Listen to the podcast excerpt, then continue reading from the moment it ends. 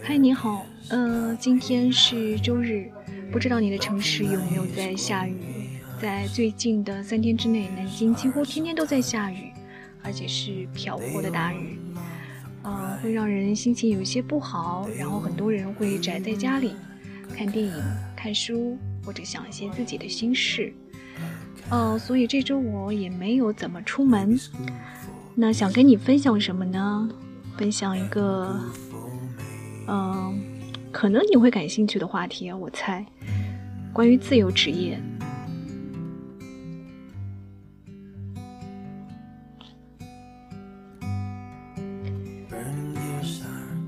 那这篇文章的题目叫做《听说你不想上班，想做自由职业者》，是来自于呃公众号“新公子”的一篇文章，“欣”是欣赏的“欣”。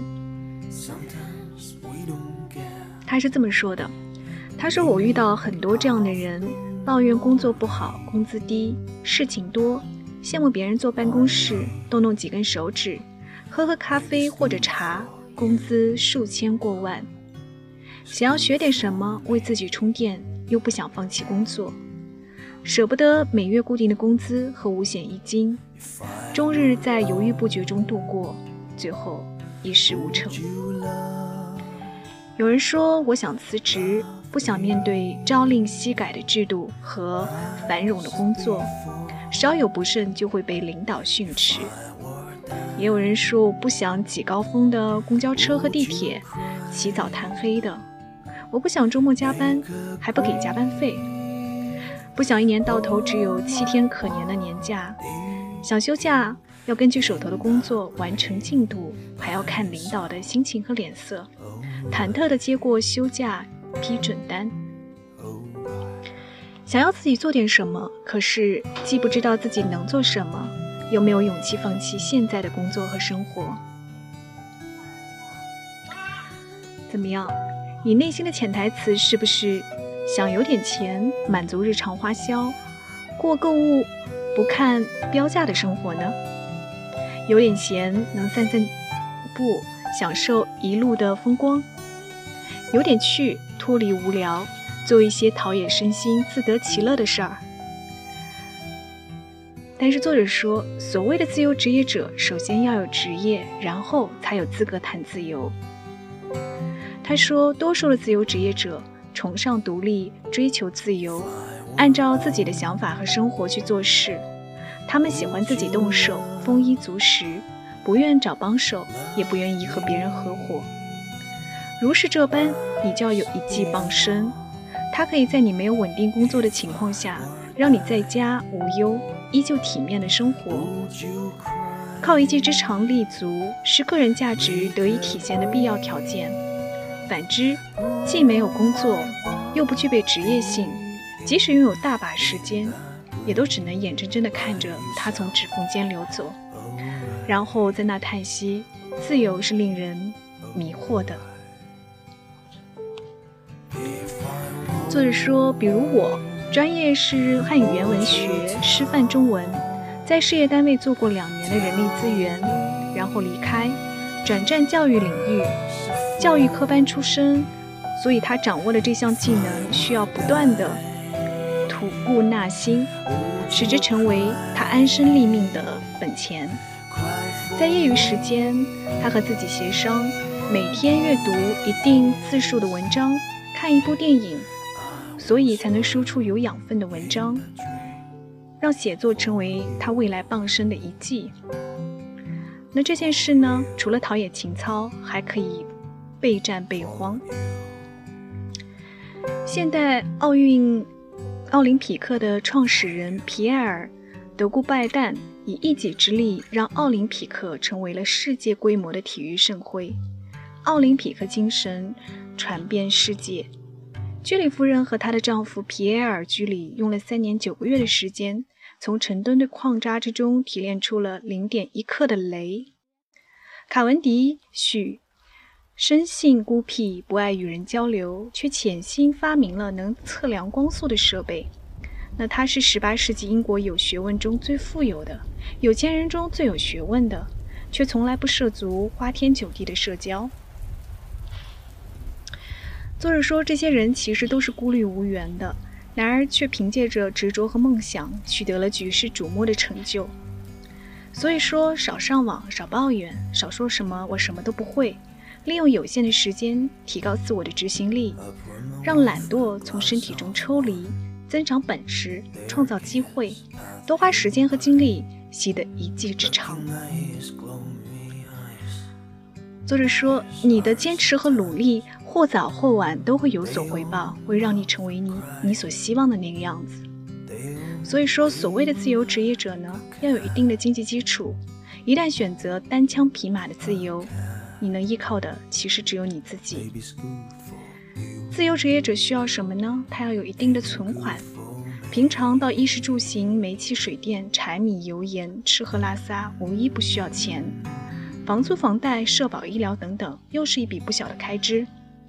突发事件、人情往来，样样都离不开钱，否则你就会因此断了经济来源而压力重重，惶惶不可终日，更无自由可言。那我觉得作者的这一段其实写的蛮好的，很多人都看上了自由职业者非常轻松的闲适的一面，但是没有没有料想过这么现实骨感的一面。所以，如果你想做一个自由职业者，请你先考虑到以上种种，然后再决定。你是否有能力去承担？那作者还说，真正的自由职业者一定要耐得住寂寞，耐得住诱惑，有严格的自律意识。他说：“我现在的时间比辞职前要自由很多。以前我时常盼望放假时出去旅行，和家人朋友时常聚聚。而事实上，我选择自由职业后，一边做教育，一边写作，更多的时间是在搜狐备课。”写作几乎占据了我大量的生活时间。你羡慕我的自由，其实我正坐在电脑前整理教学思路，跟甲方探讨产品文案写作，翻阅图书或者看电影。一天下来，所看之处无不重影。写了六年文字的青年作家，年收入三百万之后，依旧每天不停的码字。如果遇到重要的事情，他会存稿，保证每天要更新六千字左右。粉丝近五十万的自媒体专家周老师，月收入超过十万，他依然严格的要求自己每天更新一篇有质量的原创文章，看半本书和一部影片。他说，为了一篇文章，要购买大量的知识，要花费太多的时间，要投入大量的精力和健康，甚至。长期佩戴颈椎牵引器，所以以上这些都说明，为了放弃大量的逛街、撸串、唱 K、八卦，甚至谈情说爱的娱乐时光，因为大多数自由职业者都知道，时间是最有价值的，选择自己最爱的职业，即使累点也心甘情愿的付出，并投注别人眼中你自由的时间，所以这就是自由的代价。那读了这段，我不知道你有什么感想。就是当你把一个事情作为一个你自由职业的方向的时候，你考虑清楚了吗？你愿意为它付出大量的时间，甚至是你以前想要的那个自由呢？那还有一个提醒，作者说，自由职业者不要透支身体，黑白颠倒、熬夜成瘾、不规律的饮食，这些都是一颗定时炸弹。悄悄为身体记了一笔账，长期的疲劳会带来很多健康隐患。自由职业给了我们灵活的工作和生活作息，劳逸结合，安排好工作和休息时间，运动健身、户外活动是大家需要注意的一个问题。嗯，那把这篇文章分享完了，不知道你有何感想？如果你想做一个职业自由职业者，可能你需要考虑，你是否有这样的一技之长。有了一技之长之后，你还考虑现实的这个财务的支出问题，你能否去平衡？嗯，以及你要有一定的自律意识，甚至是为了你的这个所热爱的自由职业去放弃你的一部分自由。所以，任何事情其实都没有两面的光鲜。那跟你分享这篇文章的意思，是对你，也是对我自己的一个提醒。当我们去仰望头顶的那片月光的时候，也请看一看脚下六便士的那个骨感的一面。啊，我是文熙，谢谢你听到现在，然后也欢迎你去关注我的公众微信号“写字说话和生活”，在那里跟我互动和交流。拜拜，下次再会。